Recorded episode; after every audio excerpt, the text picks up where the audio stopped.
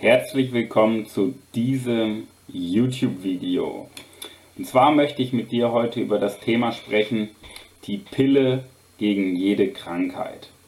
Es ist ja gefühlt überall zur Zeit Krankheit das Thema. Seit Jahren. Im Januar, Februar ist eigentlich immer so die Medienzeit, wo irgendeine neue Erkrankung, Schweinepest, Vogelgrippe, Coronavirus, wo irgendeine Erkrankung neu auf den Markt kommt, die es eigentlich schon ewig gibt, aber plötzlich irgendwie zur Mode wird.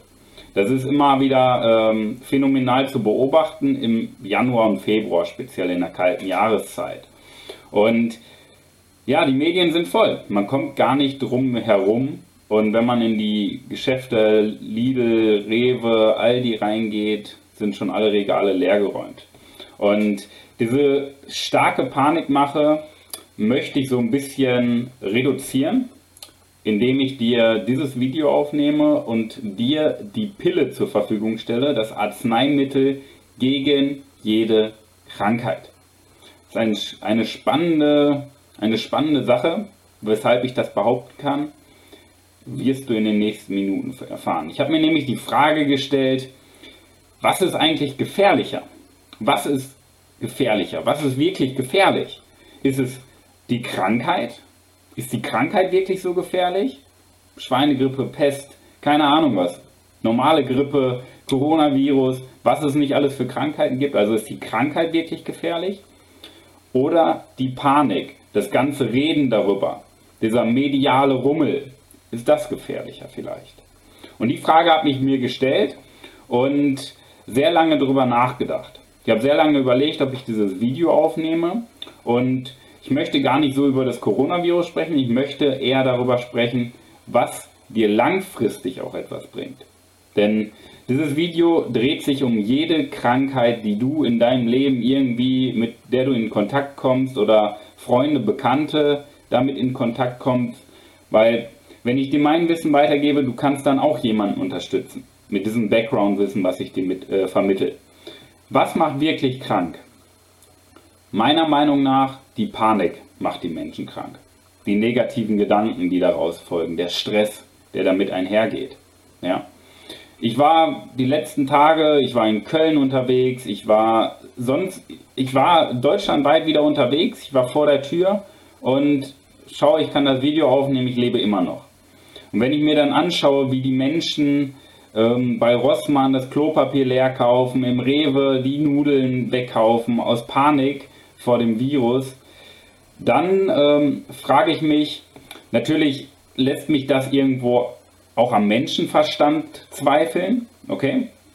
Aber auf der anderen Seite auch, ja, warum? Warum wird so eine Panik gemacht? Und ganz ehrlich, keine Ahnung, warum so eine Panik gemacht wird. Es sind viele Theorien, ob die Pharmaindustrie wieder mehr Geld braucht und jetzt dieses Virus pusht, um wieder mehr zu verkaufen oder die Regierung, keine Ahnung, alles so Verschwörungstheorien. Deswegen möchte ich da gar nicht so stark drauf eingehen.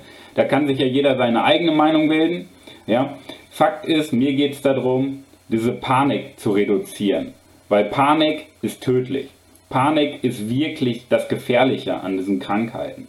Dein Denken. Denn was passiert durch Panik? Was passiert, wenn du plötzlich denkst, dass du krank bist.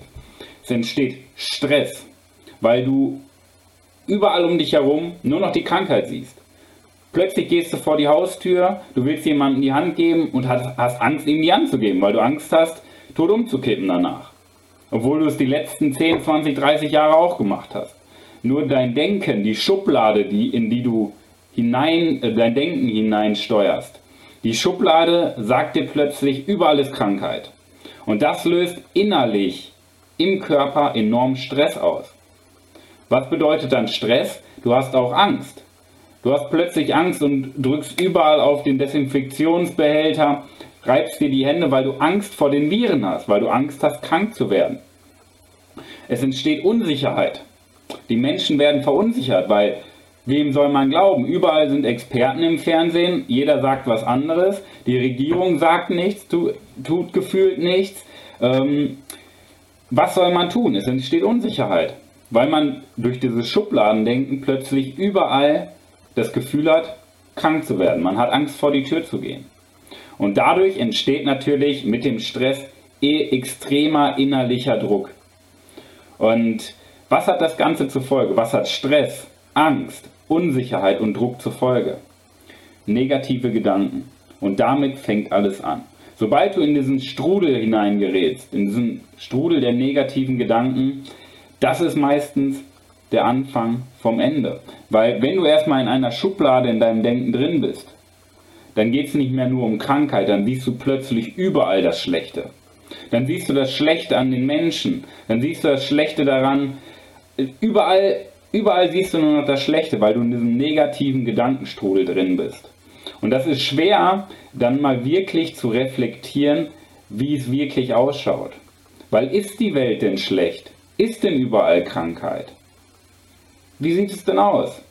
Coronavirus gibt es doch auch schon seit Jahren. Und plötzlich, ganz plötzlich, ist es in Mode, ganz plötzlich ist es in Deutschland, obwohl es in den wärmeren Ländern, wo mit einer hohen Luftfeuchtigkeit, China, Thailand, was weiß ich, Indien, eigentlich diese Krankheiten schon seit Jahren gibt. Ganz plötzlich ist es in Deutschland so aktiv, es erkranken Menschen. Hm. Kann man sich mal hinterfragen, ob man sich diesen Stress geben möchte, ob man sich den Stress antun möchte oder ob man einfach ganz normal weiterlebt, ohne daran zu denken. Das ist der Punkt. Du musst die Schublade deines Denkens verlassen und dich wieder auf das Positive konzentrieren. Denn sonst wirst du wirklich krank. Denn krank macht nicht die Krankheit, krank macht dein Denken. Ich habe schon 2012, also 2012 bin ich als Personal Trainer angefangen und da habe ich damals schon eine Theorie aufgestellt. Und zwar meine Theorie war damals, die hat sich natürlich auch in den weiteren ca. 8000 Trainings, Personal Trainingseinheiten immer wiederholt, dass mehr als 50% der Erwachsenen psychisch angeschlagen sind oder psychisch eingeschränkt. Man kann das, ich möchte es nicht krank nennen, psychisch krank, aber in die Richtung geht es. Denn woher kommt das?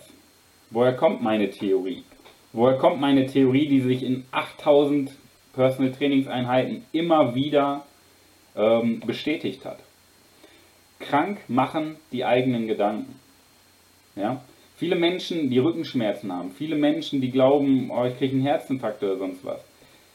Energie folgt der Aufmerksamkeit. Wenn du denkst, du wirst krank, wirst du krank. Wenn du denkst, du bleibst gesund, bleibst du gesund. Die Energie folgt der Aufmerksamkeit. Die Schublade, die du öffnest in deinem Denken, sorgt für das Ergebnis.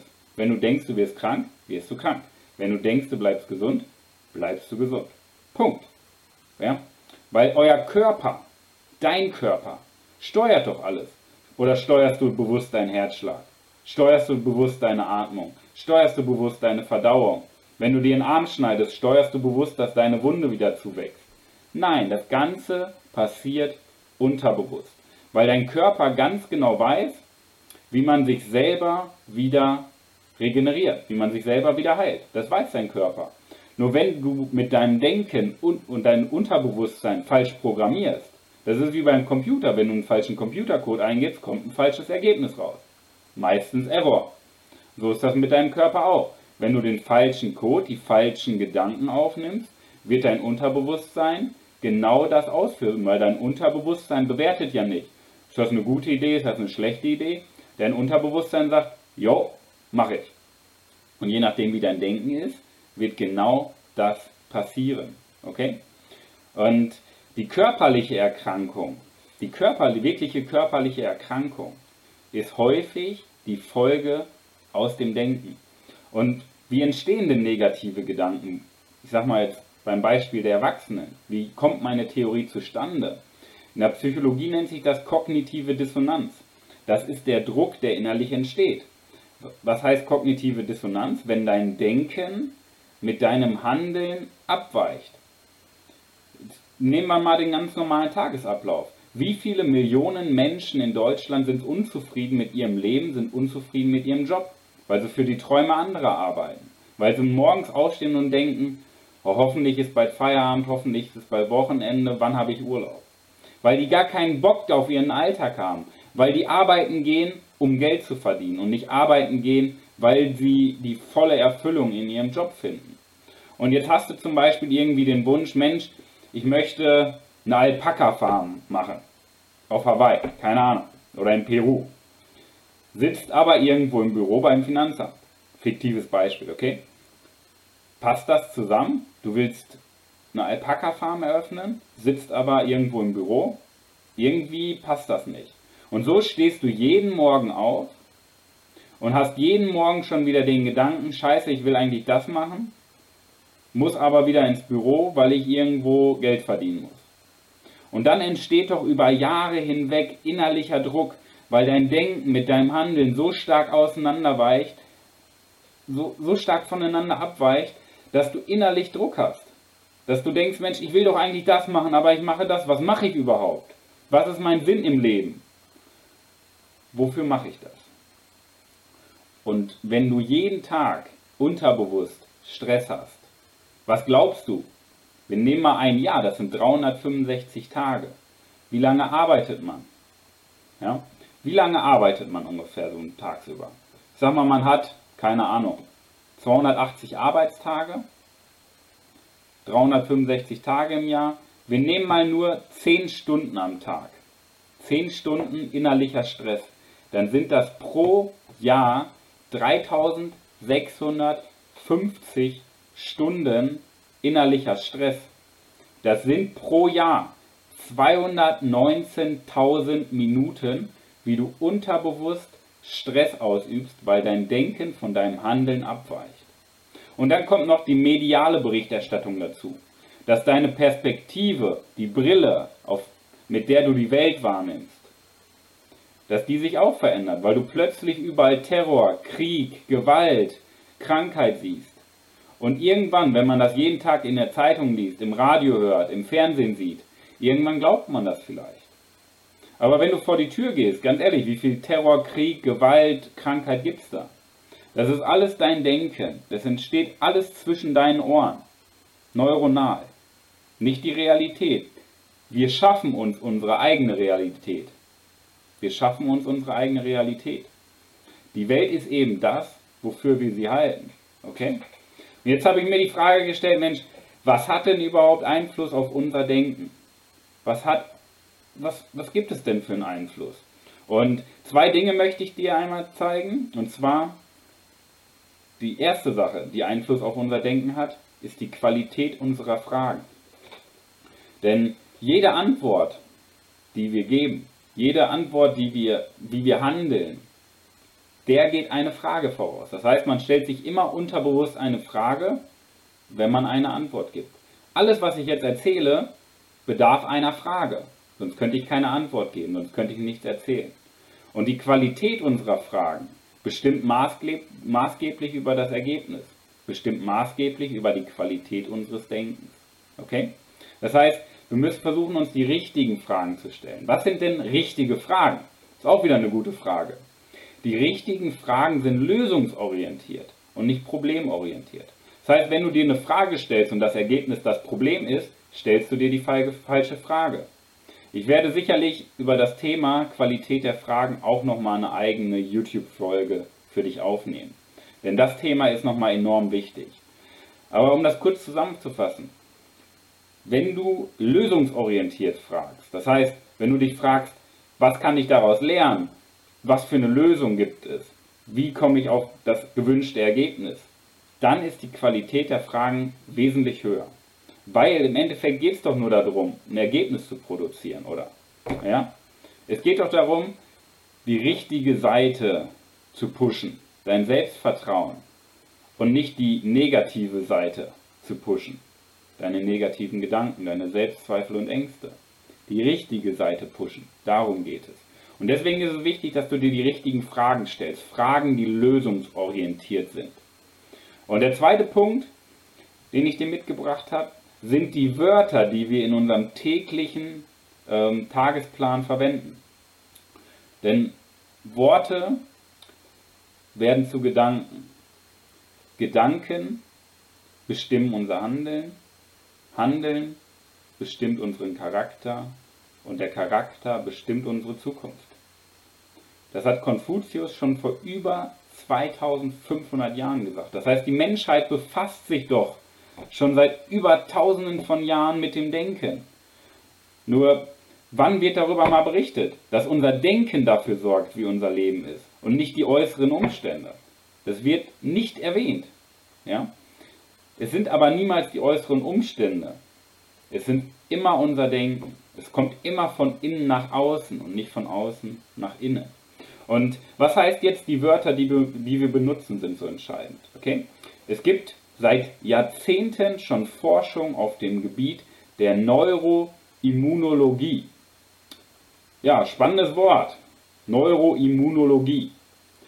Das ist ein wissenschaftlicher Bereich, der sich mit dem Ding zwischen euren Ohren befasst. Mit eurem Gehirn. Mit euren neuronalen Steuerungen. Und da gibt es eine interessante Studie. Ich werde das hier unten drunter auch nochmal verlinken. Ähm, da gibt es so ein super Buch zu, Tony Robbins Power Prinzip. Absolute Empfehlung, werde ich die hier unten drunter verlinken. Und zwar, diese Studie wurde über zwölf Jahre mit über 2000 Patienten von Herrn N. Cousins durchgeführt. Und das Spannende war, was er herausgefunden hatte. Der Zustand der Patienten, der über 2000 Patienten, verschlechterte sich erst ab dem Moment, ab dem die Symptome, die vorher eigentlich neutral waren, der Zustand der Patienten verschlechterte sich ab dem Moment, ab dem die Symptome einen schweren Mantel durch die Diagnose bekamen.